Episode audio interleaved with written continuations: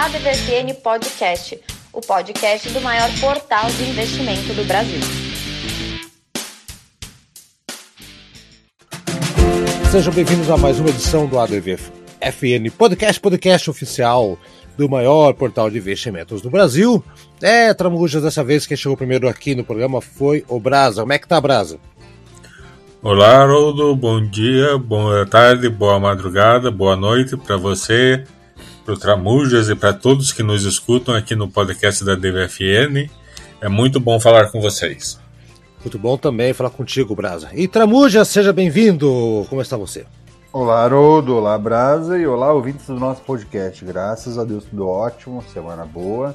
Espero que a próxima venha com a mesma força, né? Assim esperamos. Vamos lá. Só para ah, deixar pontuado que o dólar comercial, né, pessoal, acabou. Teve uma queda ali de 0,70% no último dia e fechou em 5,38 reais para venda, 5,38 0004 para compra, ou seja, tudo isso devido à fala do presidente lá da, da, da unidade de Dallas, da, do Federal Reserve, né, o FIT lá, o Robert Kaplan, dizendo no final da tarde de ontem, né, porque antes da bolsa fechar e, consequentemente, o dólar, que os estímulos à economia nos Estados Unidos devem continuar. Isso acabou pressionando um pouco ali a moeda americana também e outros fatores, como o Covid-19, a pressão interna, pacote fiscal e essa nebulosa e nefasta manifestação de 7 de setembro que se aproxima, que é impressionante, né? A inflação batendo recorde, né? O presidente falando que você pode virar um distribuidor de gás autônomo, a gasolina não tá cara na opinião dele, né? O cara também, né? Acho que nunca foi num posto abastecer, não é possível isso, né? Ah, então é isso mesmo. Então, talvez semana que vem o dólar possa chegar aí a 5,50. Muitos especialistas estão falando, gente. Então, e aquele negócio, a falta de produtos no mercado, como peças de carro, e peças de carro também. É, realmente, a gente está tendo uma recuperação da, da economia, né? A, situação dos montadores de veículos ainda não é tão boa muitas estão paradas por falta de suprimentos, seja chips ou outros elementos uh, oriundos da siderurgia. Então, talvez essa melhora daqui para frente possa aí trazer um, uh, daqui para frente, né, uma melhoria da, da, do setor de siderurgia, principalmente. Teve aí, uh, vamos colocar aqui, um, o aço bruto do Brasil subiu 3,007 milhões de toneladas, né, um crescimento de 14,5% do resultado do ano anterior. Então a gente está produzindo mais, exportando mais aço, né? E a parte interna ainda está parada. Então vamos esperar para ver o que acontece. Ufa, que digressão, gente. O... Vamos começar hoje então com alguém quer comentar uma coisa a respeito de siderurgia e pressão do, da moeda americana, Brasa e Tramujas? Eu acho que é importante também a gente olhar e quando a gente fala em inflação tem a questão que é bem importante que é, é, é, é, fazer um olhar mais, mais amplo assim, no, no, processo como um todo. Quando a gente olha inflação dos alimentos, até tem uma piadinha interna que eu, que eu tô brincando com os meus amigos, que eu digo assim, é, a gente tem um, um, um, ministro da economia que tem muito mais o perfil de especulador financeiro do que alguém que conheça a, econ a economia de maneira mais ampla. Então, ele se bate para fazer algumas leituras, fez algumas promessas de, de entrega de PIBs macos e até agora nunca entregou o país com PIB acima de 4, 5%. Uhum. Então é algo que, que surpreende. Claro que agora é um cenário diferente, mas é, é assustador um pouco a maneira como ele lida com o processo é, político, que, é, que já é ciente de muita gente, e principalmente uma leitura muito pobre em relação ao mercado. Até discute que ele deve ser o cara que menos conhece pobre de verdade, porque o que ele faz de, de, de leitura desse movimento, do que é necessário para o país, de como a coisa vai acontecer, parece estar sendo. Ele tem sido empurrado pelo presidente da República para tentar criar agora é, um novo Bolsa Família, para tentar fazer a economia movimentar, sendo que quem deveria estar pensando nesse processo como um todo não deveria ter, ser, ser o presidente, mas sim ele, né? Já que o presidente, uma coisa ele nunca mentiu, que ele não sabia nada de economia e que o braço dele seria o Paulo Guedes. O problema é que o Guedes também tá mostrando que não sabe muita coisa também, viu? Exatamente. E aí, é. e até a minha piada interna é a seguinte: se o Paulo Guedes nunca entregou um, um PIB acima de 5%, e o Salles conseguiu bater o recorde, agora foi anunciado é, nesses dias que, o, que a queimada da Amazônia de 2020 foi o dobro de 2019. Então o, o, Bolsonaro podia ter trocado, né? Colocado o Ricardo Salles, que sabe fazer a coisa crescer na, na economia, e o Paulo Guedes, que sabe fazer a coisa encolher no desmatamento, né? Desmatamento. Meia bem, cara. Quem sabe, Kena, quem sabe, uma, uma boa aí, vamos falar para o pessoal lá, ficar fica atento lá, porque realmente uh, as queimadas na Amazônia dispararam, assim, se, se fosse, se queimada na Amazônia fosse um papel na Bolsa de Valores, cara, meu Deus, no, quanto que valorizou em um ano, hein? É, exatamente. Impressionante. Bom, o Brasa tá, tá quietinho aí, mas eu queria falar com o Brasa, tá tudo bem a tua saúde? Como é que tá a tua saúde? Saúde é uma coisa interessante de se conversar, né, Brasa? É verdade. É, o mercado de saúde está se movimentando bem. É uma coisa que está passando por muitas modificações.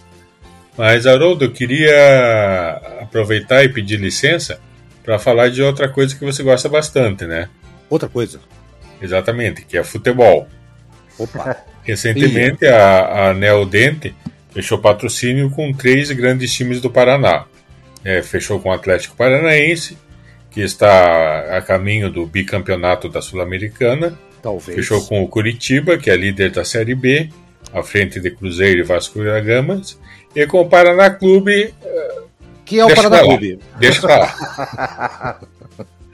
uh, então, essa Neodente, ela é, pertence ao grupo suíço Straumann, hum. que possui diversas marcas em vários lugares do mundo, todas voltadas à tecnologia de tratamento dentário é, recentemente, a Neodente brasileira, né, eles compraram a startup SmileLink, que produz alinhadores transparentes, invisíveis. Alinhadores, vocês sabem, são aquele terror da adolescência, né, chamado aparelho. É verdade. Nunca usei. Nunca usei, ah, gra... Agora ele parece uma moldura, né? Agora, agora é. é bonitinho o negócio, né? Não, agora vocês já repararam que, que depois que nós envelhecemos, é, o, não tem mais remédio que arde, não tem mais aparelho que aparece. É aqueles aparelhos nós, nós, para. Nós somos a. Cobaias. Nós fomos a última geração que sofreu, né? É, mas aqueles aparelhos lá pareciam para-choque de lambreta, né, cara? É uma coisa muito feia, né, cara? Uhum. Ficava para fora, né? Agora e, mudou. O, o que... e, e, Brasa, e Brasa, só pra gente não esquecer. Ah, o CERN lá, eu estava até tentando lembrar, a Neodente, é, ela, essa empresa suíça, ela comprou a Neoorto, que era a empresa... que fazia? A, era, que era a empresa paranaense, né? Que, era, que foi criada... Sim, o, também. Pelo, pelo Geninho Tomé, foi vendida lá em, em 2015 por 1,3 bilhão, 1,2 bilhões de reais, né? Exato. Teve essa aquisição, né, uns anos atrás aí. Sim. Exatamente. É, então, e como é que você esse patrocínio não, você não, não, não, você não pode investir na Neodente diretamente, né? Mas, como o, Tramujas bem notou aí, ela já vem há vários tempos fazendo várias aquisições e pode concorrer com empresas que aí sim estão na B3 e que também estão correndo atrás de várias aquisições, né? Uh, recentemente, agora temos a briga da Redditor, que é o código para quem quer RDOR3 e a Aliar, AALR3. A Aliar é uma rede de laboratório de exame diagnóstico. Então, o rumor seria que a Redditor estaria tentando comprar a Aliar. Mas aí entrou no caminho aquele grande investidor, o Nelson Tanuri, que aumentou sua participação na Aliar para 26%. Então, agora, se a Redditor quiser entrar, vai ter que pagar muito mais caro e vai ter que negociar diretamente com o Tanuri. Hum. Aliás, é, Tramujas e Haroldo, esse é um bom assunto para a gente falar lá na DPFN, né? O Brasil tem sim seus mega investidores, o pessoal fala pouco, mas é um assunto bem interessante para falar. Pessoas que que operam no mercado em nível altíssimo. Dá, dá para falar sim, dá para falar tranquilamente. O, a, a, a, aproveitando e falar um pouquinho, aproveitando que o Brasil está aí na, na, na, empolgação hoje aqui, né? O, o Brasil esteve ausente no último programa, voltou com a bola toda. Ah, vamos falar um pouquinho de. Você falou com, com a gente um pouco antes sobre PetroRio, cara. É questão de, de, de combustível sempre chama a atenção de investidores, né? Então, o que, que você tem para falar sobre a PetroRio? Você fala, Rudo, vamos falar porque parece que tem coisa boa acontecendo aí. Ou não? Ou o que está acontecendo agora? A PetroRio, uh, as boas notícias dela começaram com, com os números, né? O lucro EBITDA dela que é o lucro antes de juros, impostos, depreciação, etc., etc., subiu 267% no segundo trimestre de 2021 em comparação com o mesmo período de 2020. Uhum. É, 260 é coisa. Pra caramba. Exatamente. E eles estão aumentando a sua participação em alguns campos de petróleo, né? uh, principalmente no pré-sal, que começaram lá a operar no pré-sal da bateria de Campos em 2020, quando eles compraram a participação que era da British Petroleum, a BP, nos campos de Wahoo e Itaipu. Sim, tem um campo chamado Wahoo. Wahoo, é isso que eu ia falar, não é Yahoo, né? Não, é Wahoo. Wahoo, ok. E agora eles fizeram um acordo com a francesa Total e aumentaram a participação em Wahoo para 35%. E podem aumentar ainda mais. Agora, o campo de Wahoo vai começar a operar em 2024. Uh, ah, previsto para começar a operar em 2024, né? Então, se você tem um pensamento a médio prazo. É, eu acho que. Eu acredito que a movimentação é, é a gente sempre tem uma expectativa, né, é, em relação à movimentação da, da distribuição e, da, e do processamento de combustível, porque é um histórico forte, né, e é, e é um segmento, um setor que movimenta milhões. Eu acredito que essa movimentação agora que está acontecendo parece ser interessante, parece que, que vai ser um pouquinho diferente, porque vai dar um pouco mais de espaço para esse movimento que a gente acredita que é necessário, né? Dá mais volatilidade no, no produto no mercado e ampliar um pouco essa questão da distribuição. Uhum. A gente fala de, de, de, de, combustível, eu lembro sempre da uma empresa que sempre me vem à cabeça, que não é do setor de combustível, mas está na bolsa, e é do setor que está diretamente ligado com esse produto, é a Randon, né, que divulgou uma prévia agora, se vocês, não sei se vocês perceberam, viram, a prévia do resultado de julho, e olha, cara, receita bruta total já indo para quase 1,200 bilhão, né? 1 bilhão e 200 milhões de reais, chegando mais ou menos isso aí, crescimento de caramba de 80% se você comparar com o mês, o mês ano passado, antes igual o mês do, do ano passado, né? desculpa, em um ano. É, e acumulado do ano, a receita chegou a 7,007 bilhões, alta de 92,8 e aquela coisa toda, né? A prévia é, é praticamente o que vai acontecer. Então vou ficar bem atento. Receita líquida consolidada de 816 milhões em julho, avanço de 75%. Receita líquida consolidada acumulada, uma alta de 88%. E aquele negócio, gente. A demanda está muito forte pelos produtos da, uh, da Randon, questão de carreta e tudo mais nos próximos meses. E olha lá, diante de uma escala de transporte de safra agrícola e minerais, acontece que a gente acha que por causa da. da... Ok, estamos com crise hídrica que está afetando muita coisa, né? Inclusive a Sanepar está fazendo alguns anúncios aí de umas tentativas para evitar né, desabastecimento, aquela coisa toda, mas estamos ah, tendo boa safra sim, e essa safra está toda precisando de transporte. Então, a Randon é uma, é uma empresa legal de ficar atento, né, Tramujas? Eu, pelo menos, sempre vejo ela bem comentada no meio do, dos investidores aqui. É, e a Randon, é, quando a gente olha a movimentação dela como ativo, né, ela é uma empresa que o valor de firma dela, ela ainda é uma small cap, ela está avaliada em 6 bilhões de reais, e o valor de mercado, com o valor da cotação no fechamento de ontem, ele aponta para 4,1 bi. Ou seja, ela está depreciada numa leitura de mercado, já que a gente tem um mercado que está que, que tá também a, a, exprimido pela saída do, do capital estrangeiro, então tem um potencial de crescimento ainda forte do ativo.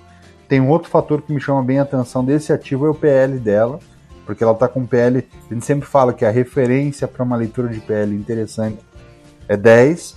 10 para baixo já seria um PL bem interessante. É, o PL, quanto melhor, menor, melhor. PLs altos quer dizer que você vai demorar muito mais para recuperar o capital investido. E a gente está falando aqui na, na Randon de um PL de 4,75. Então é um PL excelente, é o que você falou. É, quando a gente pensa na Randon, e gente, eu tive uma vez a oportunidade de ver uma palestra do seu Raul Randon, que é o fundador, e ele fala caroça, careta. É, é, é, é muito legal a maneira como a companhia posicionou o negócio e desenhou o negócio, que era alinhada com, poxa, se existem os truques de caminhões, o que, que eu poderia fazer e desenvolver dentro da, da, da desse mercado para criar um produto atrativo. E a Randon lá atrás, ela começou a, a, construção das carretas, sempre não só olhando o presente, do que, que era a demanda atual, mas ela começou a testar carretas bitrem, ela começou a testar é, duplo truque, ela começou a testar uma série de coisas que até então no Brasil não existia. Então ela pegava aqueles modelos e, e fazia os testes e fazia rodar e, e tornou-se né, uma marca que é difícil a gente dissociar da Mercedes, é difícil você dissociar da Scania, porque os caminhões Volkswagen, os caminhões que são mais robustos, as marcas que a gente enxerga como marcas mais ro robustas de caminhões, boa parte delas que a gente vê rodando tem uma carreta da Randon. Então é, é, é, é, é claro é, perceber a expansão da companhia nesse mercado ela tem um perfil de uma de um produto de alta qualidade que trafega em marcas de alta qualidade. Então é o que você falou. Se a gente tem uma expansão de, do agronegócio é, e a gente vende, a inflação do alimento acontece também porque a gente tem uma demanda forte lá fora. O produtor agrícola ele pode vender por um real aqui para dentro e pode vender por 1,50 para fora. Como a gente sabe que o país incentiva pouco o desenvolvimento de uma maneira muito ampla, obviamente ele opta pela exportação. E quem faz a escoagem desse, desse movimento todo de safra no Brasil, infelizmente ou felizmente, boa parte disso acontece via caminhões. Rodovias. Exatamente. E a gente vive parado quando vai de um, uh, pega um acidente na estrada ou pega né, um, um movimento de, né, de, de bloqueio por, por né, uh, pedágio gente, ou subindo a serra, indo pra praia, qualquer coisa assim, e a gente sempre vê aqueles caminhões, a marca Randon tá lá na, na, na cara da gente, né? E tá ali atrás do caminhão, tentando esperar pra ultrapassar na bundinha do caminhão, tá lá Randon, o gigante na tua cara. Então... E sabe, e Haroldo, você, você me lembrou uma passagem, desculpe até cortá-lo, mas é Vai. que você me fez me lembrar é, é, uma resposta uma vez que o pessoal da Kepler, Kepler Weber me disse. É, quando, quando você olha os caminhões parados na beira da estrada aguardando para entrada de porto ou chegada em cidade. Ele falou assim: sabe qual é um indicador que a gente usa para perceber potencial do nosso mercado? E eu ingenuamente falei: não, não sei qual. Ele falou assim: quanto mais caminhões tem à beira da estrada esperando e quanto maiores são as filas, maior é o sinal de que existe uma demanda alta de construção de silos. Porque o que, que o fazendeiro às vezes acaba fazendo porque ele não tem aonde guardar os insumos muito tempo. Ele usa a diária do caminhoneiro para acumular aquela, aquele grão que poderia estar tá dentro de um silo, ele joga no caminhão, ciente de que vai demorar para ser recolhido, mas é mais barato do que ele alugar um silo de terceiro, por exemplo. Olha. tá aí um, um, um, bom indicador. São pequenos detalhes, né? A, estrada é um termômetro para muita coisa, a gente que não percebe, né? Então, quer dizer, agora a gente está percebendo com mais atenção aqui. Então tá, mais alguma coisa? Brasa, o que você acha da Randon? Não perguntei tua opinião sobre a empresa, né, Brasa? Eu gosto muito da Randon. Uh, eu sou bem simpático ao setor de logística em geral no Brasil. Eu acho que é, por todas as nossas características geográficas e a situação atual, é um setor que só, só pode melhorar, só pode crescer. E eu sou bem simpático a Randon. E esses números que o Tramujas trouxe dizem tudo, né? Principalmente o PL, né, cara? Principalmente, Principalmente PL. PL. Poxa. Então tá, gente. Então é, tá aqui essa é mais uma edição do nosso ADVFN Podcast. Primeiro que chegou foi o Brasil, então Brasil até semana que vem. Saúde é o que interessa e, e o resto não tem pressa. Apesar que o cara que fala essa frase hoje não é lá uma boa referência, mas tá aí, referência ao Paulo Cintura, o grande personagem antigo. Isso aí, então muito obrigado por, pela sua audiência, muito obrigado Tramujas, muito obrigado Haroldo e até a semana que vem com mais informações sobre, sobre o mercado, sobre a movimentação das empresas na bolsa, sobre a economia e, e até lá. E até muito lá. obrigado a todos. Tá aí. E Tramujas, brigadão, até semana que vem. Abraço, Tramujas. Um abraço, Haroldo, um abraço, Brazo, aí, boa recuperação, tamo junto aí no que precisar. E um abraço aos nossos ouvintes, até a próxima semana. Até!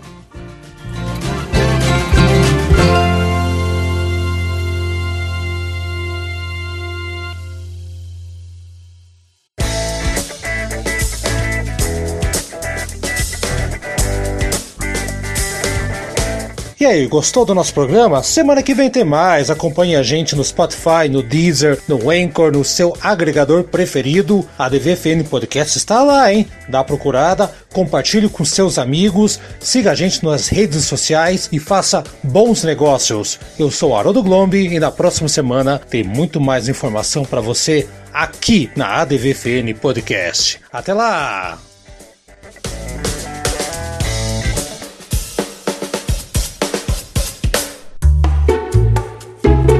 Este programa foi produzido pelo Na Pauta Podcast.